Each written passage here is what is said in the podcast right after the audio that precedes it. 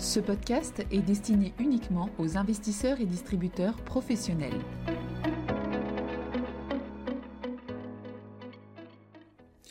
Bonjour à tous, bienvenue dans cette édition de 5 minutes pour comprendre où nous allons parler des comités de politique monétaire de la Fed et de la BCE de février 2023.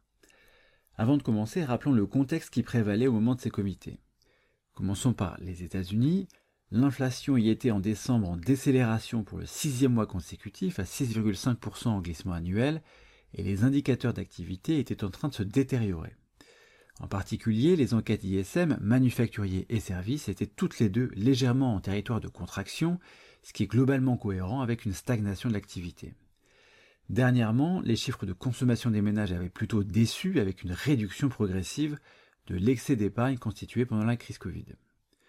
En zone euro, l'inflation a décéléré en novembre, décembre et janvier, même s'il subsistait un doute sur le véritable chiffre d'inflation pour janvier, car le chiffre publié par Eurostat, plus 8,5% pour l'inflation totale et plus 5,2% pour l'inflation sous-jacente, utilisait une approximation pour l'inflation allemande, car l'Institut de statistique allemand n'avait pas publié pour des raisons techniques. Au niveau de l'activité, les visions les plus pessimistes s'étaient estompées, en bonne partie car des températures bien au-dessus de la normale avaient rendu possible une bien plus faible consommation de gaz et d'électricité, ce qui avait fait baisser les prix et rendu beaucoup moins probable le scénario de pénurie pour cet hiver. Bref, une inflation en baisse mais encore très élevée des deux côtés de l'Atlantique, mais des surprises plutôt négatives en ce qui concerne l'activité aux États-Unis et plutôt positives en Europe. Alors la première chose que l'on peut dire, c'est que la Fed et la BCE ont affiché toutes les deux un peu plus de pragmatisme et donner un peu plus de poids à la data dépendance. Du côté de la Fed, après quatre hausses de taux de 75 points de base, une hausse de taux de 50 points de base en décembre, la fourchette de Fed Funds n'a été relevée que de 25 points de base à 4,50-4,75%. Le communiqué ne fait désormais plus référence au rythme des hausses de taux, mais désormais évoque l'extension des futures hausses de taux, ce qui signifie que d'éventuelles futures hausses de taux ne seraient que de 25 points de base. En conférence de presse, Jérôme Powell a d'abord insisté sur le fait que l'inflation était très élevée, qu'il était trop tôt pour déclarer victoire, pour souligner ensuite que c'était la première fois qu'il était possible de dire que la désinflation était bien enclenchée.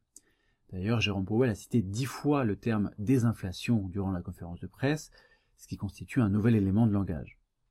Ce qui est à retenir de ce FOMC, c'est que si le communiqué évoque des futures hausses de taux au pluriel, Jérôme Powell a cultivé le flou pour la suite, il a pris ses distances avec les projections de décembre qui indiquaient 75 points de base de hausse de taux au total sur l'année 2023 et il a rappelé qu'il y aurait de nouvelles projections lors du prochain FOMC.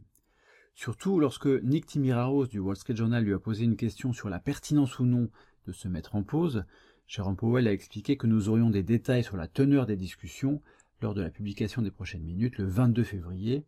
Sous-entendu, les minutes pourraient indiquer que la pertinence d'une pause dès mars a été discutée.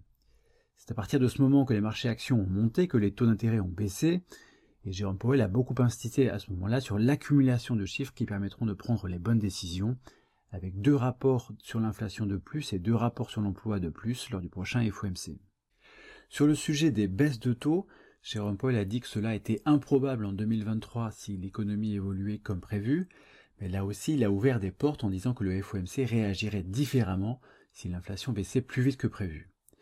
Du côté de la BCE, il n'est pour le moment pas du tout question de baisse de taux. D'ailleurs, la BCE n'a pas, contrairement à la Fed, ralenti son cycle de hausse de taux en relevant ses taux directeurs de 50 points de base et en exprimant son intention d'en faire autant en mars. Le taux de dépôt est désormais de 2,50%. Pour la BCE, les choses sont claires pour le comité de mars avec une nouvelle hausse de taux de 50 points de base attendue, mais la suite l'est beaucoup moins. Le communiqué indique que le Conseil discutera de la suite du chemin de taux directeur lors de son comité de mars, ce qui a immédiatement été interprété comme une façon de signaler moins d'agressivité par rapport au comité de décembre. D'ailleurs, Christine Lagarde a indiqué que les risques pour les perspectives d'inflation étaient désormais plus équilibrés, une formule qu'elle a précisée ensuite en soulignant que les risques n'étaient pas symétriques pour autant, donc encore orientés à la hausse. Quand on lui a demandé si les taux directeurs seraient au pic en mars, Christine Lagarde s'est écrié non, nous avons plus de chemin à parcourir. Elle a indiqué que la BCE pourrait monter les taux directeurs de 50 ou de 25 points de base en mai, mais que les projections économiques de mars aideront la décision. On peut imaginer que le fait de ne pas donner d'indication pour le comité de mai et permis à Christine Lagarde d'obtenir une plus large approbation au sein du Conseil des gouverneurs. Preuve que la BCE n'est pas encore prête à ralentir, Christine Lagarde est revenue à plusieurs reprises sur le fait que l'inflation sous-jacente, qu'elle soit mesurée par le corps CPI, les inflations écrétées ou le supercorps, n'est pas ralentie et soit encore nettement au plus haut niveau depuis la création de la zone euro. Elle a également cité les pressions salariales.